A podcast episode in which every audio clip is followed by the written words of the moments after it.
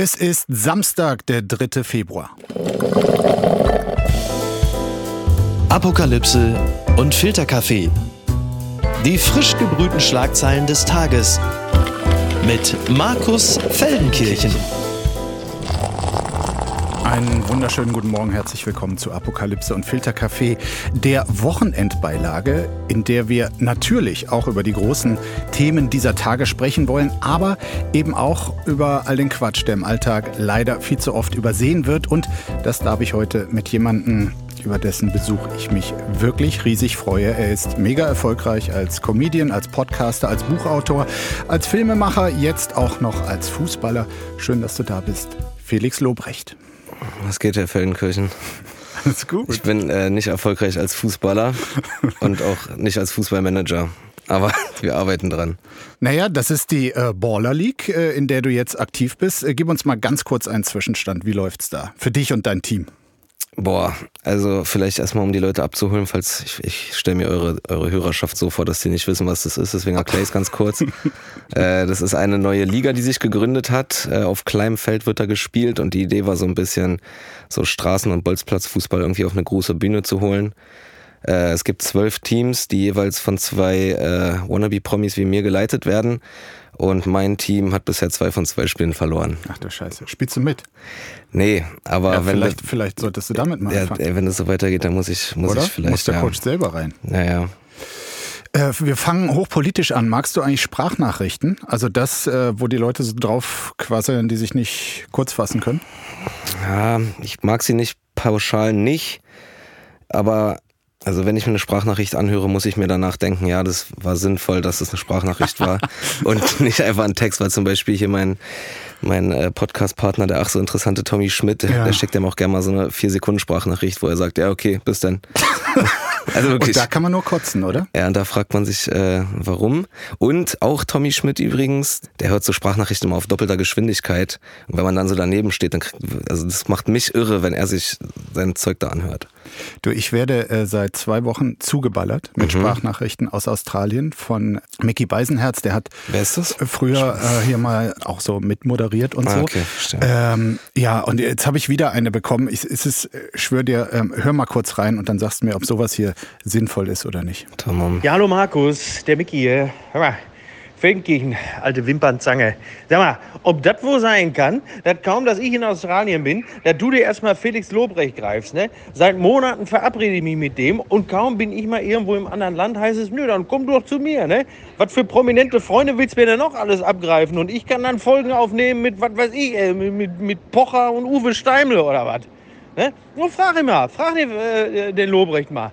Ne? Ob der das machen würde, wenn Tommy Schmidt, wenn der irgendwo mal drei, vier Wochen im Urlaub ist, dass er dann sagt, du, äh, dann mache ich den Podcast jetzt in Zukunft immer mit, äh, weiß ich nicht, äh, Giovanni Zarella oder so. Kannst ihn ja mal fragen. Ne? Ich bin gespannt, äh, was er, was er sagt. So, ich muss aufpassen, der Buschtruthahn ist hinter mir. Ja, was sagst du? Ja, ich habe mich sofort wieder erinnert, warum ich ihn blockiert habe. Und ja, also Tommy geht ja andauernd fremd. Der hat ja jetzt irgendwie so einen zweiten Podcaster über Fußball. Dann hat er irgendwie da so eine, so eine Fernsehshow mit hier Olle Passmann. Ja. Also ich, da, da rennt Mickey bei mir offene Türen ein. Schon, ne? Ja, ja. Also jetzt unter uns, ich, also Du machst es schon besser, ich hab- man muss es schon ganz klar so sagen. Ja, das ist nett Du bist einfach ein Sympathieträger, du bist einfach ein, eine People's Person. Weißt du, Beisenherz ist einfach ein Arschloch. Danke, also schöner hätte ich es gar nicht auf den Punkt Nee, ist ja so. Hast denn du mal darüber nachgedacht, den Tommy auch bei dir quasi rauszuschmeißen und Ja, je- einfach ja. allein zu machen? Ich denke da jede Woche drüber nach, aber äh, bisher haben wir noch Verträge, die uns im Duo gebucht haben. Blöd. Ich habe äh, kurz vor Beginn Aber du probierst es hier schon so subtil, einfach ihn so rauszuekeln, dass er einfach so wie, Also- ah ja, du warst nicht da, sorry, wir haben... unter uns, äh, es ist längst geschehen. Also ich habe kurz vor Beginn unserer Aufzeichnung auch eine Sprachnachricht an ihn geschickt, die erste und einzige, weil ich mag es eigentlich nicht, Mhm. in der ich ihm einfach ganz klar und dennoch freundlich äh, erklärt habe, dass es vorbei ist. Ja. Dass, dass er raus ist, äh, dass meine Übernahme von Apofika jetzt erfolgreich abgeschlossen ist. Mhm. Äh, das gehört sich so, denke ich, dass man sowas auch persönlich äh, überbringt äh, und damit alle im Bilde sind, hängen wir diese Nachricht, die ich an ihn geschickt habe, einfach ans Ende dieser Folge. Kann Ach, das kommt ans Ende. Okay, Ja, kann- ein richtiger Cliffhanger hier. Ja, aber ähm, jetzt, da die Verhältnisse geklärt sind, legen wir los, okay? Let's do it, man. Ganz weit vorne. Weißt du eigentlich, dass das Logo von Studio Bummens aussieht wie das Logo von Royal Bunker, dem ersten Deutschrap-Label, was gegründet wurde? Nee, wusste ich nicht. Ich dachte, es ist jetzt so ein bisschen wie das neue Karin Mioska-Label, aber ja, stimmt. Ja, da würde ich, äh, ich schreibe Steiger später mal, dass der hier bestimmt ein paar Mark holen kann wegen Urheberrecht. Solo-Hochzeiten. Sie sagen Ja zu sich selbst, so berichtet es der Standard. Offenbar entscheiden sich immer mehr Frauen dazu, die Sache mit der Hochzeit alleine durchzuziehen. Sie heiraten in pompösem Brautkleid mit Blumen und kitschigen Fotos. Prominente Beispiele sind Sängerin Selena Gomez, Schauspielerin Emma Watson und Topmodel Adriana Lima. Gomez sagt zwar, sie habe sich die Hochzeit vor allem geschmissen, weil sie mit 30 verheiratet sein wollte, aber das Phänomen geht dann wohl noch etwas tiefer. Die Psychotherapeutin Magdalena Segur-Kabanak, wer kennt sie nicht, mhm. konstatiert, dass Hochzeiten zu einem Konsumgut geworden sein. Es ist ein Event, ein Highlight im Leben, bei dem man Aufmerksamkeit bekommt und ist kein geeigneter Partner verfügbar, dann macht man es eben alleine. Durch Solo-Hochzeiten werde das Glück, die positive Gefühle käuflich. Gleichzeitig erspare man sich die Konsequenzen. Wer sich selbst heiratet, muss sich nicht mit einem Partner auseinandersetzen, der einen eigenen Willen und eine eigene Meinung hat, mit Ecken und Kanten. Man spart sich auch die Erfahrung, enttäuscht oder verlassen zu werden, so die Psychotherapeutin. Äh, Felix, wenn du das so hörst, wann, wann läuten bei dir die Hochzeitsglocken? Mit dir selbst? Ich finde es witzig, dass sie nicht aufgezählt hat, dass man sich auch etwaige Rechtsstreitigkeiten im Nachgang irgendwie spart. Das ich, kommt noch hinzu. Weil ich glaube, gerade bei Promis ist das ja so ein riesiges Thema, oder? Dass sie dann so mal eben ihr Vermögen halbieren. Wenn man es nicht gut vertraglich geregelt hat, ja. Ja, aber ein Ehevertrag ist ja was Unromantischste, was man machen kann, oder? Total, oder? Also wenn ich, wenn ich äh, das Gefühl habe, einen Ehevertrag zu brauchen, dann würde ich die Person wahrscheinlich nicht heiraten. Ja. Egal. Ähm, ja, also das klingt äh, extrem äh, gaga. Und ich weiß, sind, sind die alle Single? Weil stell dir mal vor, die haben noch einen Partner und heiraten, trotzdem sich selber. Der Trend, irgendwie das die Zweithochzeit. Nee, ich glaube, die, die genannten jetzt äh, sind Single, ist wohl auch in Japan ein Riesentrend. Und ich muss sagen, bei der... Äh Japan übrigens das älteste Land der Welt. Ah, Vielleicht liegt es daran, da gibt es einfach kein Frischfleisch. Ja. Aber ist es eigentlich doch in dem ganzen Individualisierungstrend der letzten Jahrzehnte, ist das doch die logische Folge, oder nicht? Ja, ich glaube, da hat einfach irgendein, irgendein Schwanz mal mit angefangen und die anderen machen es einfach mit für den Flex. Ich glaube, das ist so ganz großer, ganz großer Gagger oder, oder weiß ich nicht, ey der, der Kinderblutmarkt ist gerade schwierig. Ich weiß es nicht. ich glaube, dir fehlt hier so ein bisschen auch die feministische Ader, oder? Weil Findest die, du das feministisch? Die, die, die Therapeutin versucht es so zu begründen. Die Ehe ist immer noch eine wichtige Institution, sagt sie. Und gerade Frauen wird oftmals vermittelt, dass sie nur mit einem Partner vollständig sind. Mit einer Solo-Hochzeit drückt man aus, ich bin mir selbst genug und ich lasse mir nicht von der Gesellschaft zuschreiben, dass ich nicht wertvoll oder komplett bin, weil ich keinen Partner habe. Okay, aber könnte man nicht genau das auch einfach ohne diese Hochzeit? Also ich, ja, ich finde es toll. Ich bin Fan, ich mach's auch. Als feministisches Statement heirate ich mich selber. Gut, dann will ich aber auch zur Hochzeit eingeladen werden. Wir reden jetzt Fällt über... aus, fällt aus, Markus. Ich mache das komplett alleine alles. mein mein Empowerment-Ding ist, dass da, wenn überhaupt, nur Frauen eingeladen werden. Okay. okay. Dann äh, berichte mir irgendwann, ob das empfehlenswert ist. Ich schicke dir eine Sprachnachricht. Wir reden jetzt über, danke, über noch wichtigere Sachen. War gut, ciao. Spaß. Geht's noch?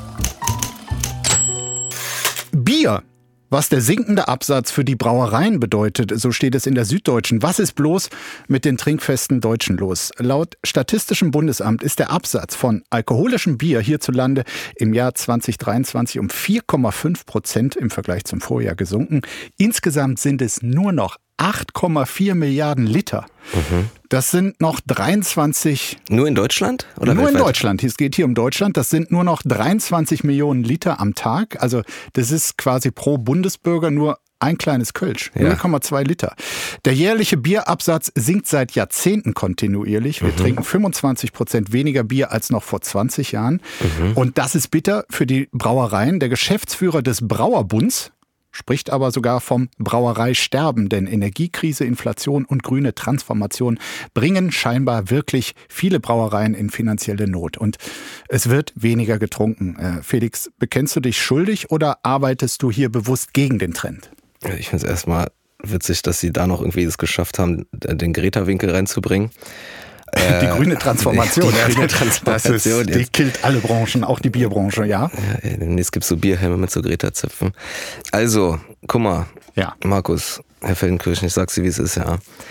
Ich habe tatsächlich, äh, ich bin treibende Kraft bei diesem Thema, Ja. weil ich irgendwie auch an mir bemerke, dass ich so die letzten ein, zwei Jahre generell weniger Lust auf Alkohol habe und irgendwie auch, normalerweise war Bier dann schon immer so mein, äh, mein Abendstarter, aber irgendwie, gerade jetzt so im Winter, geht Bier bei mir irgendwie gar nicht runter. Aber was mich noch interessieren würde, steht da auch, wie sich der Konsum von so anderen alkoholischen Getränken entwickelt hat. Also sind wir einfach nur auf Hartgas umgestiegen oder? Ähm, hier stehen noch einige Sachen. Nee, nee, es wird insgesamt weniger Es wird Alkohol insgesamt getrunken, weniger Alkohol getrunken. Aber Bier überproportional äh, weniger. Mhm. Die einzigen Biersorten, die übrigens äh, zulegen konnten gegen den Trend, war alkoholfreies Bier und Helles. Also Mhm. Helles. Mhm. So Pilz, irgendwie das klassische. Das wird immer weniger. Helles äh, geht noch. Was ist, was ist dein Go-To-Bier? Dein Ich bin, ich bin mit Kölsch sozialisiert. ja, Ähm, aber ein bestimmtes? Ist das nicht auch so ein Politikum da bei euch? Ja, also es hieß damals immer, Reisdorf sei äh, das besondere Bier. Habe ich wahrscheinlich in meinem Leben auch am meisten von getrunken, aber mittlerweile gar nicht mehr. Also wenn dann tatsächlich auch hier, da bin ich voll so, äh, der mit dem Trend gehe, äh, Helles. Ach echt, ja. Ja, aber auch insgesamt viel weniger. Also ich glaube, was die Bierstatistik angeht, Ja, ich meine, habe ich das mit verursacht hier. auf, auf uns beide trifft's zu, ja. Wenn ich mal Bier trinke, dann meistens Berliner Kindle. Und äh, wenn du sagst, äh, immer weniger Bier, was stattdessen? Ja, wie gesagt, ich trinke generell irgendwie, macht mir Alkohol nicht so Spaß in den letzten ein, zwei Jahren. Aber was ich mir jetzt angewöhnt habe, ist der äh, Espresso Martini für Neuköllner. Nehme ich mal wieder einfach so einen guten alten Wodka Energy. So zum Start in den Abend. Und dann einfach irgendwie zwei, drei Drinks. Irgendwie meistens, wenn dann Wodka oder Rum. Aber wie gesagt, irgendwie bin jetzt, ich merke mein Alter, ja. Ich bin, bin nicht mehr so saufaffin. Ja, deinem Alter. Ja, Das möchte aufpassen. muss echt aufpassen, Markus. Kennst du? Woanders ist es auch beschissen. Bandenkriminalität in Baden-Württemberg, das Ländle und die Gangs. Äh, darüber berichtet die Tagesschau. Schusswechsel, Anschläge, martialische Aufmärsche. Im sonst so beschaulichen Baden-Württemberg gibt es ein multiethnisches Bandenproblem. Im Sommer hatte Sharia K., wir kennen die nicht, eine mit Stahlkugeln gefüllte Handgranate auf eine Trauergemeinde geworfen. Er wollte damit eine befeindete Bandenfamilie ausschalten, doch weil die Granate an einem Friedhofsbaum hängen blieb, kam es nur zu 15 Verletzten statt 20 Toten und so blieben die größeren Schlagzeilen aus. Trotzdem ist der Vorfall gerade keineswegs einzigartig im ansonsten eher beschaulichen Schwabenland. Nach Polizeiangaben gab es in 2022 und 2023 15 Schießereien auf offener Straße. Neben den Gewaltdelikten kommt es immer wieder zu martialischen Aufmärschen von mehreren Dutzend jungen Männern. Auch in zahlreichen Rap-Videos spielen die Gangs aus Esslingen und Stuttgart eine Rolle. Die Polizei wertet deshalb unter anderem Videos des Rappers Dardan aus, der die schwäbische Kriminalität als Lifestyle feiert. Dardan war erst vor kurzem als Coach in der Pro7-Sendung The Voice Rap zu sehen. Was ist da los in Baden-Württemberg, Felix? Äh, Ich habe tatsächlich, äh, ich, ich weiß nicht, ob es ein Brennpunkt war oder sowas, aber das kam, ich habe es neulich gesehen auf ARD, diesen, diesen Bericht zu dem Ja. Thema da. Und äh, ich fand's, ich weiß nicht, ob, also ob die Journalisten es so genannt haben oder ob die sich selber so nennen, aber diese beiden Gangs, um die es da ging, die hatten auch so extrem unhandliche und uncoole Namen. Also das waren, sind jetzt nicht die richtigen Orte, aber die eine hieß wirklich sowas, äh, die Göpping, Essing, Trauchheim Bungs, äh, Jungs oder so. Es war wirklich so komplett gaga.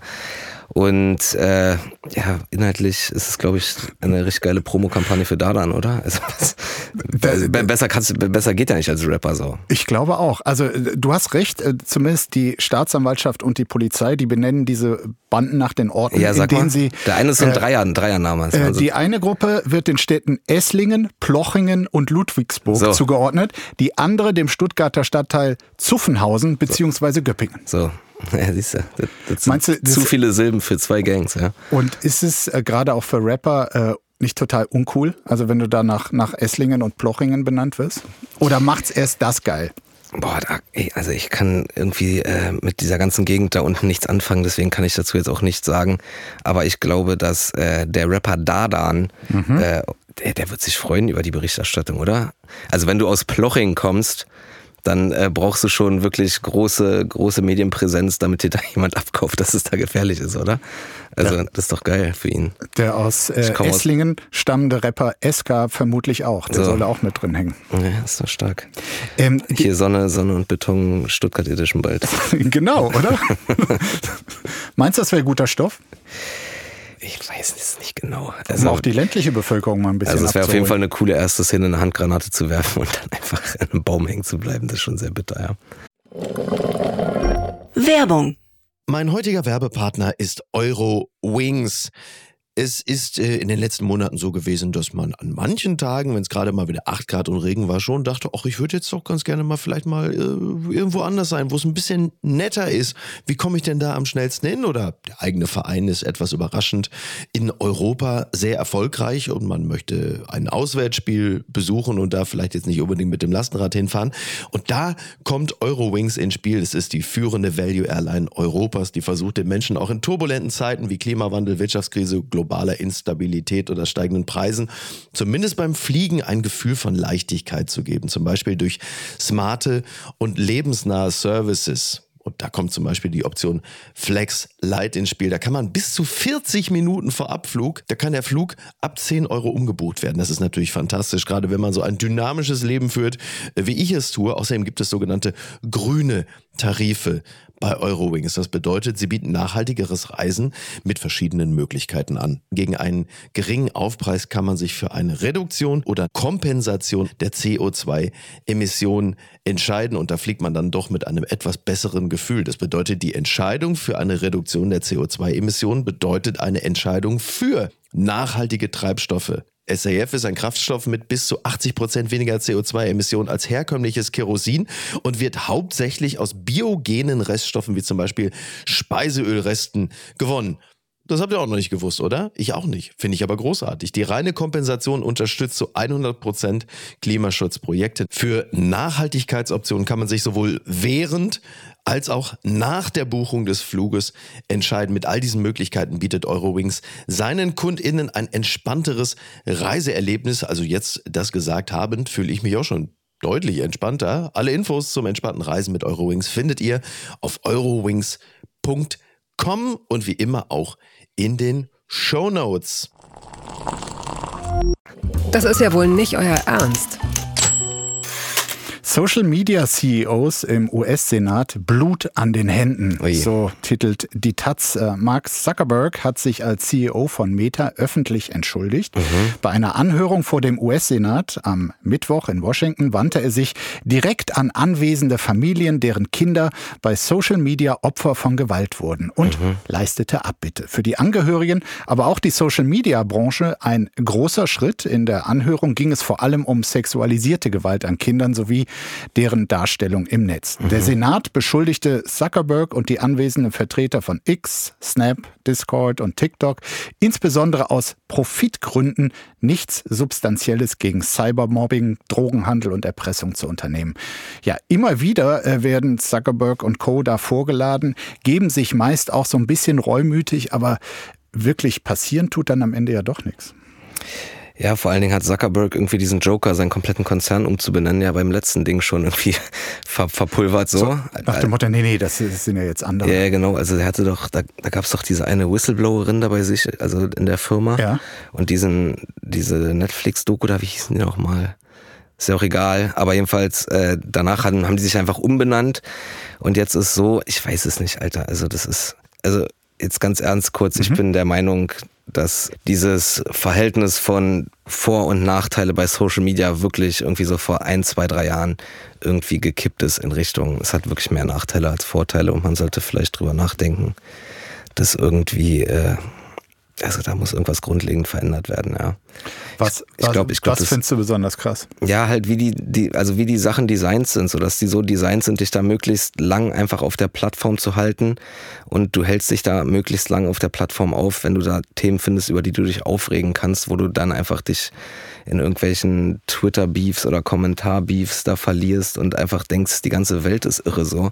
Ich habe gerade ganz, ganz akut bei mir in der Familie, so mein Vater hat so vor ein paar Wochen, Monaten angefangen, so Kommentare zu lesen und und ist gerade genau in diesem Ding, wo man so drin Was für ist. Kommentare? Ja, einfach so Kommentare unter irgendwelchen Nachrichten, wo dann einfach äh, jeder zweite Kommentar irgendwie muss man an die Wand stellen und irgendwie die ganze rechte Kacke da. Also äh, wenn man irgendwie nicht Also so es- wo es um dich geht. Nee, auch so um Medien und so. Wenn, Ja. Auch wenn es um mich geht, so, dann macht er sich immer Sorgen. Der ruft mich jetzt wirklich regelmäßig an, Mhm. sagt so, Dicker, äh, im Podcast dreht man nicht über so und so was, dann rasten die Leute wieder aus und bla bla. Weil der halt denkt, so, es ist die echte Welt. Und äh, irgendwas scheint ja da wirklich nicht gut zu sein, wenn, wenn Social Media irgendwie so das Schlimmste aus den Menschen rausholt anscheinend. So, ja. Also auch wenn das nicht dafür verantwortlich ist, dass Menschen so, so eine Sachen denken, so die sie da kommentieren, ist es ja trotzdem schon irgendwie für eine Gesellschaft sinnvoller, wenn man nicht weiß, was diese ganzen Leute denken oder permanent um die Ohren gehauen bekommen, was wie die Menschen drauf sind. So, es sind ja einfach so irgendwelche Familienväter, die da einfach äh, irgendwelche, weiß ich nicht, was die da, also irgendwelche Politiker erschießen wollen oder sonst was. Ja, ist ja nur ein Beispiel. Also ich glaube, man sollte da irgendwie grundlegend ran.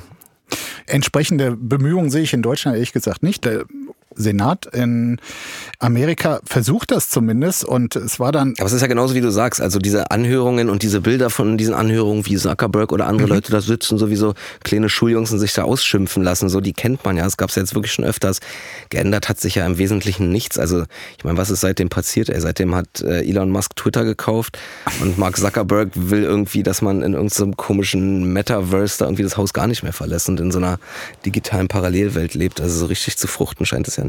Nee, ich habe das ja auch mit dieser Schlagzeile erstmal so vorgetragen, als äh, hätte er da was Tolles äh, gemacht. Ja, Die ja. Wahrheit hinter dieser Entschuldigung ist nämlich, also da gibt's diesen republikanischen Senator, Josh Hawley, Ja. äh, der hat ihn da quasi ins Kreuzverhör Hör genommen, hat gesagt, hier, Herr Zuckerberg, da sind die Opfer, haben Sie, ähm, haben Sie denn schon mal dran gedacht, die zu entschädigen? Also auch äh, Finanziell. finanziell genau. Und dann druckst der so rum, äh, Zuckerberg, ich zitiere jetzt mal, unser Job ist es, Werkzeuge zu entwickeln, damit die Menschen sicher bleiben. Den nehmen wir ernst. Und dann insistiert dieser ähm, Senator Hawley und geht immer wieder dazwischen, und Geld zu machen. Und Zuckerberg, äh, Werkzeuge zu entwickeln und Geld zu machen. Werkzeuge, die Eltern helfen. Äh, sie haben überhaupt nicht gehandelt, sagt dann äh, Hawley, und sie haben kein einziges Opfer entschädigt. Heute sind Familien von Opfern anwesend.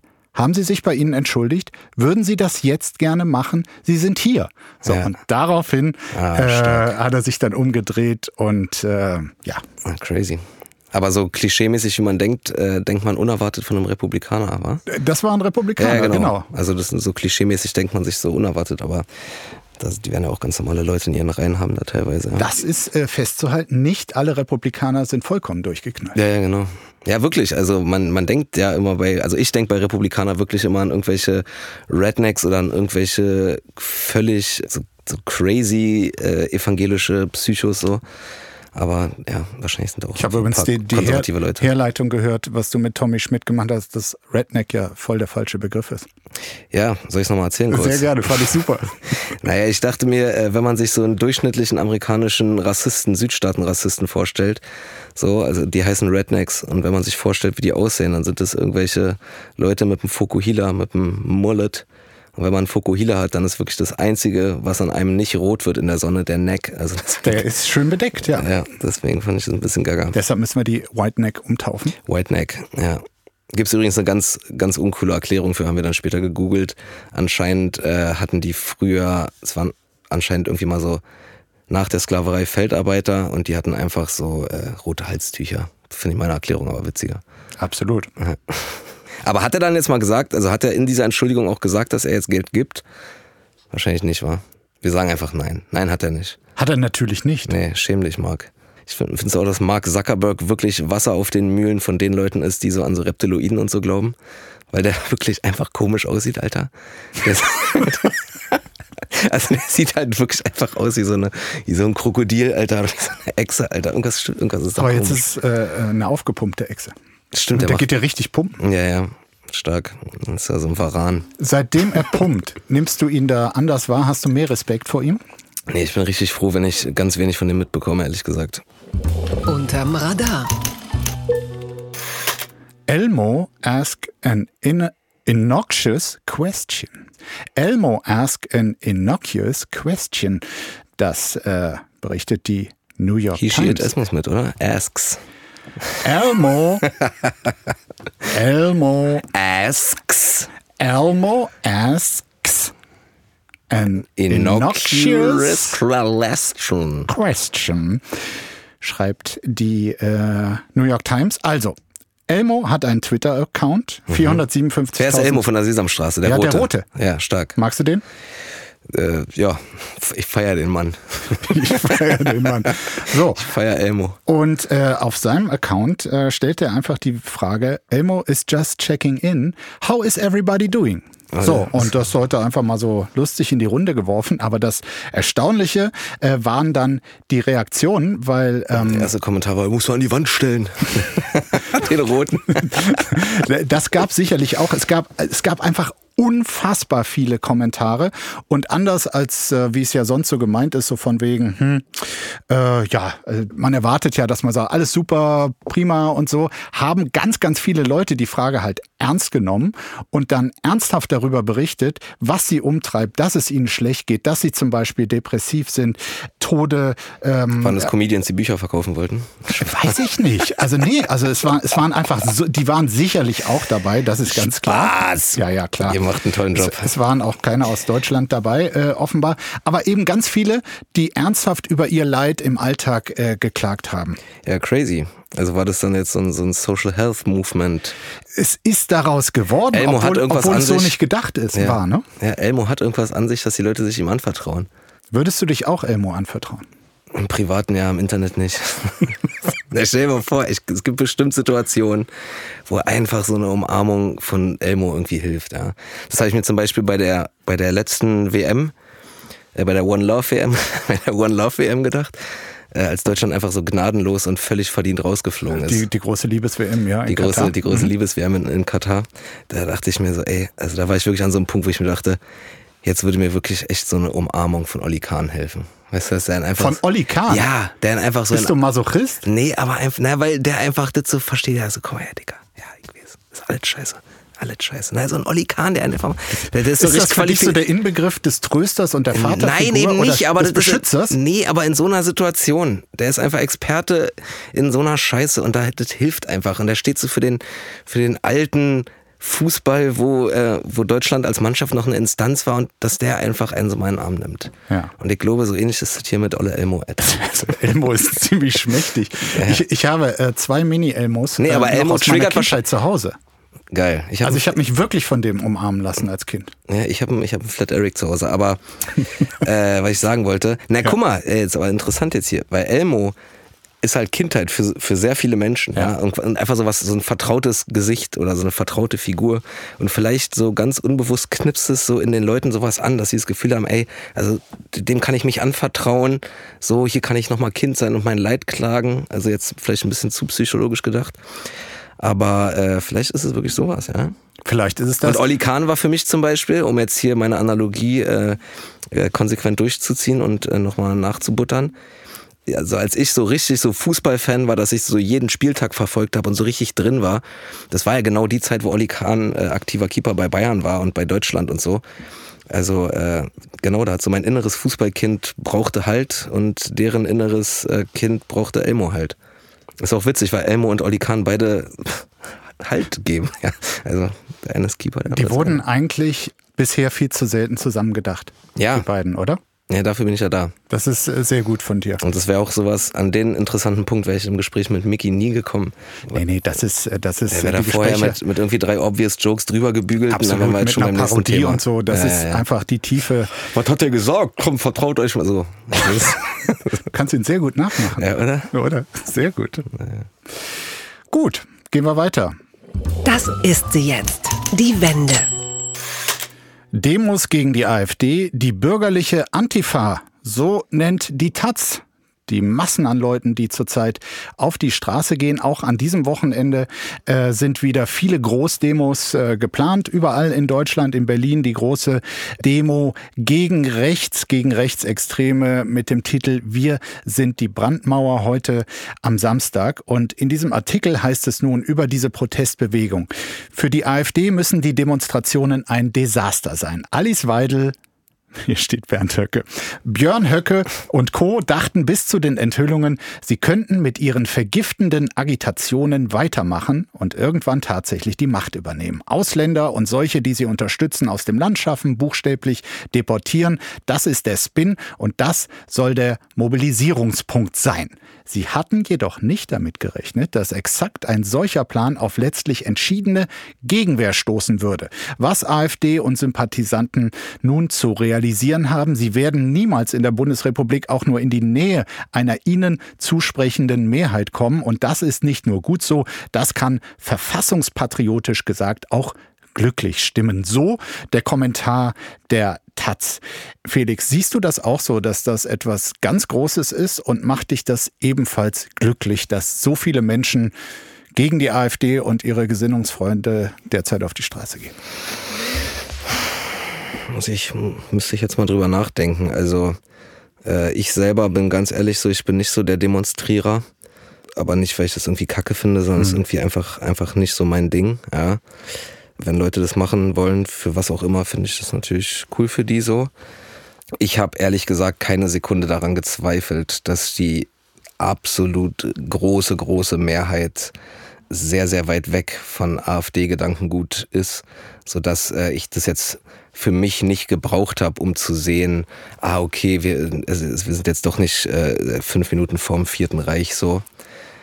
Aber vielleicht, ja, naja, jetzt ernsthaft, also ich, also vielleicht gibt's Leute, also das führt ja so ein bisschen zurück zu dem, was wir vorhin bei Social Media besprochen, also über Social Media besprochen haben. Also es wird ganz viele Menschen geben, die irgendwie ihren Algorithmus so trainiert haben, dass ihnen die ganze Zeit die schlimmstmöglichen Sachen aus äh, von rechts irgendwie in die Timeline gespült werden und die das Gefühl haben, ey, das ganze Land ist voller Nazis so. Und wenn die dann irgendwie so eine Demo sehen mit jetzt äh, zweite Mal in Folge irgendwie über einer Million Teilnehmer deutschlandweit, dann kann ich mir schon vorstellen, dass denen das hilft und äh, irgendwie das Gefühl vermittelt, ah okay, so es ist vielleicht doch nur äh, die Bubble, in der ich da unterwegs bin so. Aber also ich habe es für meinen Seelenfrieden nicht gebraucht, finde es aber natürlich gut, wenn Leute sich irgendwie mhm. gegen rechts engagieren. Ja. Es gibt jetzt ganz aktuell eine ähm, Infratest-DIMAP-Umfrage der ARD Deutschland Trend. Da geht die AfD von 21 auf 19 Prozentpunkte zurück. Mhm. Und äh, es wird fast von allen so kommentiert. Also das könnten schon Auswirkungen dieser Demos sein, dass mhm. vielleicht dann der ein oder andere, wenn dann so ein Umfrageinstitut anruft, der beim letzten Mal noch gesagt hat, ja, AfD ist doch ganz vernünftig und so, mhm. dass ihm durch diese Demos, also ich versetze mich da jetzt auch nur rein, dass ihm durch diese Massen gezeigt wird, okay, es ist offenbar doch nicht so mehrheitsfähig, äh, die AfD gut zu finden. Ich denke da noch mal drüber nach. Das ist jetzt einfach nur eine Hypothese. Ich weiß gar nicht, ob das stimmt. Was glaubst du? Also ich habe tatsächlich irgendwann mal äh, studiert und äh, ich habe Politikwissenschaften studiert und ich hatte auch in äh, Marburg. In Marburg genau. Mhm. Und ich hatte auch jetzt gerade an der Humboldt übrigens wieder. Mhm. Hast dich jetzt wieder eingeschrieben? Ich habe mich wieder eingeschrieben. Ja, Macht wieder, Spaß? Ja, also ich habe äh, die erste Hälfte vom Semester war ich regelmäßig da so. Das hat echt Spaß gemacht und ich habe mich wieder daran erinnert, warum ich immer gerne studiert habe. Danach kamen jetzt irgendwie sehr viele Termine, sodass ich jetzt nicht mehr so viel geschafft habe. Ich habe einen Schein machen können, ist aber egal. So, ich habe irgendwann mal so ein bisschen was in die Richtung studiert. Ja. Da hatten wir ein Modul, äh, das hieß Methoden, ja, wo man einfach so quantitative Empirie und wie, wie erfasst man Daten über Stimmungen in Gesellschaften zu politischen oder gesellschaftlichen Fragen so. Und ein ganz großes Problem bei so Umfragen ist immer äh, ein Phänomen, das nennt sich soziale Wünschbarkeit. Ja? Also Ergebnisse werden verfälscht dadurch, dass Menschen nicht so antworten, wie sie wirklich denken, sondern so, wie sie glauben, dass man von ihnen erwartet, dass sie denken, damit sie nicht irgendwie ins soziale Ausgeraten.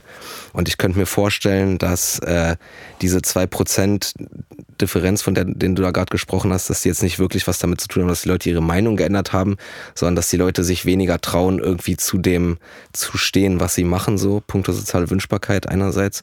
Andererseits äh, könnte man ja auch sagen, dass es einfach mit der Wagenknecht-Partei irgendwie zusammenhängt, weil das ist ja quasi so ein bisschen das, was alle denken, dass die am ehesten irgendwie Prozente von der AfD wegnehmen kann. Das ist eine interessante Theorie, zumal in dieser Umfrage tatsächlich ähm, die Wagenknecht-Partei bei 5% steht, immerhin.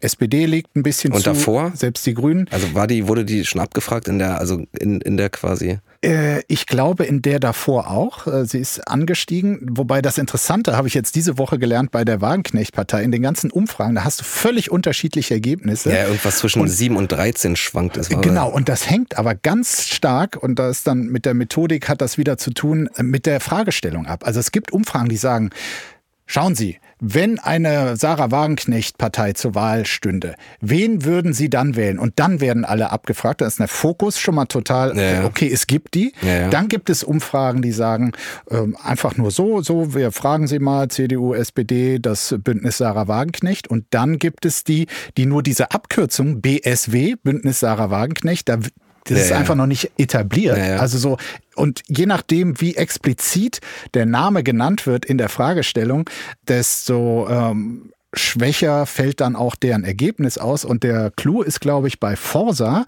die fragen, nur würden sie sonstige wählen, also die da ganz rechts stehen. Mhm. Ja, ja. Und wenn du dann sagst, ich würde sonstige wählen, dann wirst du gefragt, welche von den sonstigen. Und da tauchte sie Mhm. dann auf. Also das ist quasi die Umfrage, wo sie am schwächsten ist. Bei den anderen ist sie am stärksten. Ich glaube, äh, Infratest wirklich sehr seriöses Institut. Fünf Prozent halte ich derzeit für realistisch. Und da könnten auch ehemalige AfD-Wähler dabei sein. Ja. Ja, genau. Also es gibt ja wirklich so diesen Spruch, der so ein bisschen abgedroschen ist, aber der ist schon auch nicht ganz unwahr. So vertraue keiner Statistik, die du nicht selber gefälscht hast, so, weil man ohne wirklich zu lügen oder irgendwas, äh, also unlauter zu arbeiten, wirklich einfach mit genau so Sachen, wie du es gerade gesagt hast, mit Fragestellungen, mit Gewichtungen, mit bla bla bla, kannst du wirklich dir eigentlich fast zu jeder Fragestellung jedes Ergebnis so herbeitricksen, mehr Ja. oder weniger so. Aber was ich dich gerade fragen wollte, auch wenn es hier ein bisschen äh, weg ist von eurem Showkonzept hier, aber es ist ja jetzt deine Show, kannst machen, was du willst, Alter. Mickey soll sich ficken, Alter. Äh, guck mal, ich habe dir ja sogar geschrieben bei Instagram, äh, dass ich irgendwas von dir gesehen habe und das cool fand. Ich weiß nicht mehr, welcher Talk das war. War das der mit Wagenknecht? War das der? Ich habe zumindest äh, Ich hatte das ARD-Format Konfrontation, das war ähm, eine Stunde Beobachtung und Interview Sarah Wagenknecht. Ja. Genau, ich glaube, daraufhin hatte ich dir geschrieben, so, weil ich das cool, ich fand, das ist gut gemacht, so, ich finde eh, dass du coole Arbeit machst. Wie hast, findest, glaubst du, Wagenknecht ist gefährlich? Was heißt gefährlich? Naja, also, weil die wird ja gerade so von der einen Seite so zur Retterin stilisiert und von der anderen Seite so zur AfD im Dior-Kleid, so, Ja. also, ein schöner Begriff. Ja. Ich halte Ihre Thesen ähm, bezüglich Russland und der Hilfe der Ukraine äh, für wirklich gefährlich, für ähm, zum Teil demagogisch, also wirklich für falsch. Ihre Ansichten zur Sozial- und Wirtschaftspolitik und äh, Steuerpolitik, so das ist eigentlich nach wie vor klassische linke Position, wobei sie da auch mehr in die äh, Mitte gewandert ist. Darüber kann man sich streiten, aber da sehe ich keine Gefahr. Und ich meine, bei allem, was sie an Ressentiments ähm, gegenüber Migranten hin und wieder fallen lässt. Sie ist, also sie eine Rechtsradikale zu nennen und in einen Topf mit der AfD ähm, zu werfen, das finde ich bei aller Kritik an ganz vielen Punkten, die ich bei ihr habe, finde ich äh, falsch. das ist Also schon Blödsinn, war. Das, Genau, aber hast du das Gefühl bei ihr, dass sie, glaubst du, sie ist authentisch in ihrem Auftreten oder glaubst du, das hat irgendwie so einen doppelten Boden und sie hat irgendwie eine Mission, vor der man sich irgendwie in Acht nehmen sollte? Nee, oder? Also erstmal muss ich sagen, von allen Politikerinnen oder Politikern ist so quasi das öffentliche Bild und wie sie privat daherkommt, könnte die Differenz gar nicht größer sein. Größer? Aber, ja, es ist eigentlich eine eher schüchterne äh, Frau, Ach, zum Teil Wahnsinn. Mhm. unsicher wirkend, ähm, leise und so. Und wenn man sie in der, nur aus den Talkshows kennt, Mhm. da ist sie dominant, rechthaberisch, auch hart äh, gegenüber den Konkurrenten. Also das klafft Mhm. riesig auseinander. Crazy. Also ich persönlich habe. Das äh, hattest du aber in diesem Konfrontationsgespräch nicht gesagt. Interessanterweise, weil du ja sonst eigentlich immer genau so eine Sachen rausarbeiten willst und die Leute dann damit konfrontieren willst. Warum nicht?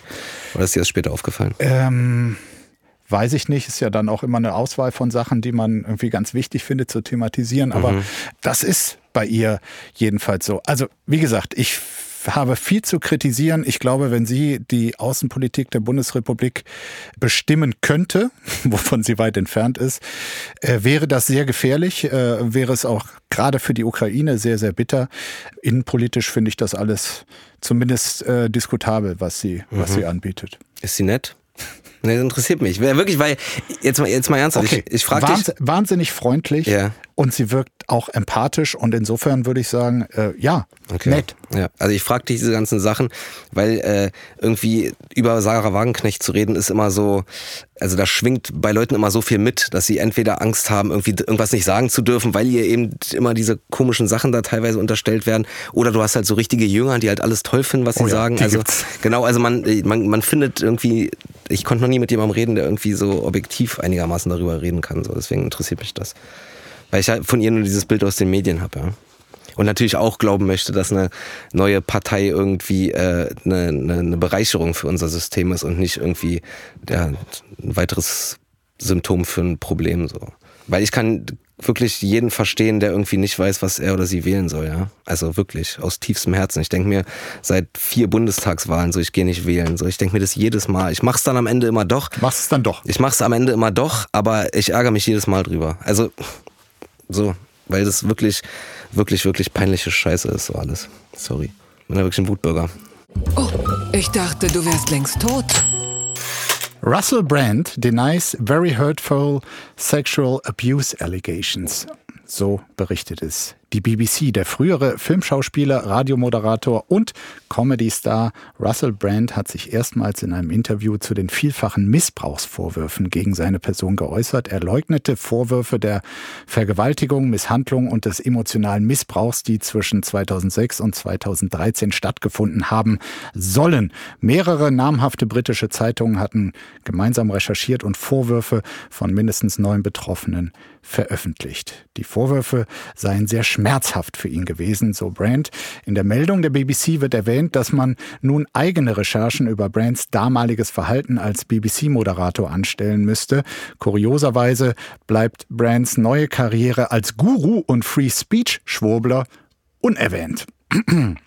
So, Felix, ich weiß nicht, wie sehr du dich mit ihm und den Anschuldigen beschäftigt hast, aber mit Blick auf diese Person, glaubst du ihm, dass äh, er sich nicht hat zu Schulden kommen lassen? Äh, ich habe Russell Brand ehrlich gesagt null verfolgt. Ich wusste bis gerade eben nicht mal, dass der anscheinend mal Comedian und Moderator war. Na, er hat schon eine krasse Entwicklung. Ist Äh, er so ein langjähriger? Ja, Ja, genau. und ähm, aber halt irgendwie seine politischen Äußerungen, also das äh, sind ähm, doch sehr bedenklich. Und die Frage an dich, der du eher so erfolgreich du bist, am Anfang deiner Karriere stehst, äh, sehen wir dich äh, in zehn Jahren, gibt es da eine Gefahr in 10, 15 Jahren auch als gut bezahlten Verschwörungstheoretiker im Netz? Das bleibt, das bleibt spannend, Markus, würde ich sagen. Aber was, weißt du, was ich glaube? Was so ein bisschen, also ich weiß nichts über Ja. den Mann. Was ich mir nur vorstellen kann, was bei vielen Amis und so, und da ist so dieses Political Correctness Woke-Thema und so, glaube ich, wirklich nochmal deutlich größer als in Deutschland so. Und ich glaube, dass ganz viele von Leuten, die so werden, wie der anscheinend ist, so inhaltlich, einfach ursprünglich einfach mal so bockige Kinder waren, die so ihre, ihre Eltern einfach so schocken wollten, weißt du so? Oder die einfach so die Leute schocken wollten und heute schockst du halt am ehesten mit irgendwie Anti-PC vielleicht. So. Weil sonst anders kann ich mir nicht erklären, warum da so viele von diesen Leuten so viel Plattform haben. Also es gibt ja dieser Ben Shapiro und das ist ja so eine ganze Suppe, die da so alle so Absolut. riesengroß sind und eigentlich alle irgendwie so dieselben Themen haben, wenn der Russell Brand so ist, wie ich glaube, dass er ist. Ja. Aus unserem überschaubaren deutschen Kosmos, wen würdest du da noch mit einsortieren? Da- Wenn's ein die da- internationaler Trend ist? die da mitarbeiten. Boah, ich will da jetzt gar keine Namen nennen, aber es gibt schon, also ich sag mal so, ja, ich finde Political Correctness genauso langweilig wie so Leute, die sich inhaltlich an Political Correctness abarbeiten. So, ich finde, die sind beide gleich blöd. So. Und es gibt auf jeden Fall Comedians, die das so ein bisschen zu ihrem Thema gemacht haben. Und das ist meistens auch sehr, sehr öde und führt auch irgendwie zu nichts, ja, weil ich mir immer denke, so, ey, anstatt jetzt dagegen anzureden, so mach doch einfach deine Jokes so wie du es willst, so dieses Don't tell them, show them, so mach einfach. Oder, oder, und red nicht die ganze, also macht es nicht so groß so die ganze Zeit, ja. Da gibt es so ein paar Kandidaten aus Deutschland, wo ich irgendwie finde, dass die so einen komischen Weg gegangen sind. Aber gibt auch viele Comedians, die den anderen Weg gegangen sind, die jetzt so ganz brave, zahme, politisch korrekte Kätzchen sind, so ich beides scheiße. So. Warst du mal in Versuchung, Gender-Witze zu machen? Äh, ich hatte, ich finde, ich habe einen ganz guten Genderwitz sogar. Äh, aber da ich halt auf Open Mics. Ja, ich habe irgendwann mal gesagt, äh, ich glaube, das Sternchen in gegenderter Sprache ist, damit Stars wie ich sich mitgemeint fühlen. Danke, ich fühle mich gehört. Das ist doch süß. Finde ich auch ganz süß. Ganz weit vorne. Dietmar Hammann. Der Stark. Mann, den die Bundesliga verflucht. Äh, So ein Porträt, äh, wirklich sehr unterhaltsam im Spiegel. Kein TV-Experte im deutschen Fußball ist so umstritten wie Didi Hamann. Erst diese Woche musste er sich beim FC Bayern entschuldigen, weil er Thomas Tuchel als das größte Missverständnis seit Jürgen Klinsmann bezeichnet hatte. Hamann sagt dazu, ja Mai, Lob verkauft sich eben nicht, ich habe da keinen Einfluss drauf. Punkt. Manchmal ärgert sich Hamann auch darüber, dass er als Nörgler dargestellt wird, aber er weiß, wie das Geschäft läuft. Seit drei Jahrzehnten ist er ein Teil davon. Hamann hat keinen Social Media Manager, keinen Berater, niemanden, der die Dinge für ihn regelt. Seit dem Ende seiner aktiven Karriere macht er alles selbst und produziert verlässlicher als fast niemand sonst Schlagzeilen. Ganz so, als sei das sein Job. Das ist wirklich ein äh, liebevoll suffisantes Porträt äh, eines Menschen, der ja tatsächlich, zumindest für alle, die Fußball mögen, sehr, sehr präsent ist. Hörst du gerne Didi Hamann und seinen Analysen zu, Felix? Ehrlich gesagt wusste ich nicht, dass der diesen Job noch macht, aber ich feier Hamann auf jeden Fall. So als Spieler fand ich den früher cool. Ja. Und irgendwie, äh, wenn mein Bruder und ich irgendwie Fußball gucken, dann haben wir irgendwie so diesen, es ist kein Running Gag, weil es nicht witzig ist, aber so wenn so aus der, so weiß nicht, irgendwie ein Ball geht aufs Tor und prallt er so ab und dann aus zweiter Reihe zieht einer nochmal rauf, so, da rufen wir immer so, Hamann, weil das irgendwie so, das war so der typische Hamann-Move, so wenn die Situation eigentlich schon vorbei ist, dann nochmal so ein Wutschuss aufs Tor, so Hamann, der dann auch manchmal einfach trifft. Also ich, äh, ich bin Team Hamann. Sehr gut. Ich meine, er ist Vertreter irgendwie einer, einer neuen Berufsgruppe, die es zumindest vor zwei Jahrzehnten so noch nicht gab, also des Fernsehexperten. Ja. Es gibt da natürlich Lothar Matthäus, äh, äh, Matthias Sammer, Schweinsteiger, Steffen Freund, Sandro Wagner, Chris Kramer. äh, Chris Kramer, richtig. Der, ist, der hat was noch Neueres erfunden, nämlich äh, Experte und Spieler zu sein. Das ist bisher einmalig, ne? Das ist crazy, Genau, genau. Das war ja auch lustig kurz vor der äh, One Love WM, Ja. wo dann nochmal spekuliert, ob er eventuell noch äh, in den Kader ähm, rücken kann. Da ist er jetzt mittlerweile doch etwas weiter von entfernt. Ja, ja. Da hätte er sich entscheiden müssen, Spieler oder Experte. Stark. Der hat aber, äh, der hat sogar auch bei der Border League gerade ein Team. Also der ist gerade Manager, Experte und Profi. Äh, Da sind wir wieder am Anfang. Also ähm, dein Team hat das schon gegen das Team von Chris Kramer gespielt. Ja, wir haben schon auf den Sack bekommen, ja. Und ich hatte so eine große Schnauze vorher. Ja, siehst du, weil er mitspielt und du nicht. Nee, er hat nicht mitgespielt. Ach, hat nicht mitgespielt. Nee, nee, er hat einfach am, am Seitenrand irgendwie da rum, rumgestikuliert. Ich schicke Didi Hamann mal zu einem Spiel von deiner Truppe. Vielleicht äh, Boah, der soll mal mithelfen. Ja. Vielleicht, vielleicht sieht er da noch Sachen, die dir bisher entgehen. Ja, Effenberg hat auch eine Mannschaft bei der Border League. Und wie ist die? Die hat tatsächlich, glaube ich, auch beide Spiele verloren bisher. Der ist mit äh, Montana Black, die haben ein Team zusammen. Äh, wie heißen die nochmal? Weiß ich nicht, aber sie sind nicht gut, leider. Aber Stefan Effenberg ist witzig, er steht einfach so mit so einer fetten E-Zigarette vom Savoy. Oder Ja. Effe, Alter. Ja, gut, als Spieler war er ähm, bisweilen genial, als Trainer hat es äh, dann nicht so richtig Ja, ja. Äh, funktioniert. Wo war denn der Trainer? Ich weiß Äh, gar nicht Paderborn zum Beispiel. mehr. Ach, stark. Mhm. Ja, aber nicht lange. Naja. Ich war vorgestern, äh, nee, nicht vorgestern, am, wann, wann war es? Am Mittwoch war ich bei Hertha gegen Kaiserslautern, äh, DFB Viertelfinale. Hertha hat völlig verdient 3-1 auf den Sack bekommen, leider. Und äh, dann sind wir so gegangen, so war ein bisschen betretene Das Stille. ist dein Verein. Genau, Hertha ist meine Mannschaft so. Betretene Stille, einfach so, so Schnauze gehalten rausgegangen. Und dann war hinter uns so ein ganz ehrliches Gespräch von so zwei gestandenen Männern, wo der eine einfach meinte so, ey, Mann, ey, da spielt ja meine Oma besser und die ist tot. Guter Spruch. Fand ich witzig von so einem Erwachsenen einfach. Felix, ich bin, äh, war ohnehin äh, froh, dass du äh, Miki einfach immer den Korb gegeben hast und gewartet hast, bis er weg ist, um zu Apofika zu kommen. Und äh, nach der Stunde hier mit dir im Studio umso mehr. Es hat großen Spaß gemacht. Hat mir auch sehr viel Spaß gemacht und äh, natürlich trotzdem liebe Grüße an Mickey Beisenherz, bester Mann, hört unseren Podcast immer, schreibt ganz liebe Nachrichten. Und ich war ja auch schon drei, vier Mal mit ihm hier. Jetzt durfte mal der Markus ran. Jetzt in- ist Ah, okay. Das ist doch schön versöhnlich. Das wird ihn sicherlich auch über die Sprachnachricht, die ihr gleich noch hören könnt, von mir ein bisschen hinwegtrösten. Auf jeden Fall. Ah, und Leute, äh, äh, www.all-you-can.stream auschecken und äh, mein aktuelles Programm All You Can Eat angucken. Gibt's exklusiv, nur da ist Bombe geworden. Schöner hätte ich selber nicht sagen können. Ich habe es aber gesehen. Fand ich auch. Ah ja, stark. Dankeschön. Hört auf, hört auf Herrn Feldenkirchen, der hat Ahnung. Ein schönes Wochenende dir. Tschüssi. Tschüss. Apokalypse und Filterkaffee ist eine Studio Womans Produktion mit freundlicher Unterstützung der Florida Entertainment. Redaktion Yannick Schäfer. Executive Producer Tobias Baukage. Produktion Hanna Marahiel. Ton und Schnitt Nikki Franking. Neue Episoden gibt es täglich. Überall, wo es Podcasts gibt. Ja, hallo Miki, einfach ganz kurz, nur weil ich finde, wir sollten das jetzt auch irgendwie sachlich und ohne große Emotionen abwickeln. Du weißt ja, du weißt ja letztlich selbst, dass es äh, nach dieser Zäsur im Januar so nicht weitergehen konnte. Also ganz konkret, heute Nacht um 12 wird dein Zugang zum Podcast-Programm von Studio Womans gesperrt. Du wirst, das ist ja klar, du kennst ja die Standardprozedur. Äh, du wirst dann aufgefordert, dein Reisemikrofon per Kurier an die Firma zurückzuschicken. Die Auflösungspapiere gehen dir dann einfach die Tage per Post zu. Alle im Kern Beteiligten, das sei nochmal betont, äh, seien es Tobi, Hanna oder Niki, haben ihre Loyalitätsbekundungen zu meinen Gunsten unterzeichnet. Das Spiel ist aus. Und trotzdem und ich meine, so hast du mich auch kennengelernt als loyalen, empathischen Menschen. Trotzdem möchte ich für die bisherige Zusammenarbeit mich bedanken und ähm, dir ja auch für deine berufliche Zukunft viel Erfolg wünschen. Also, mach's gut, dein Markus.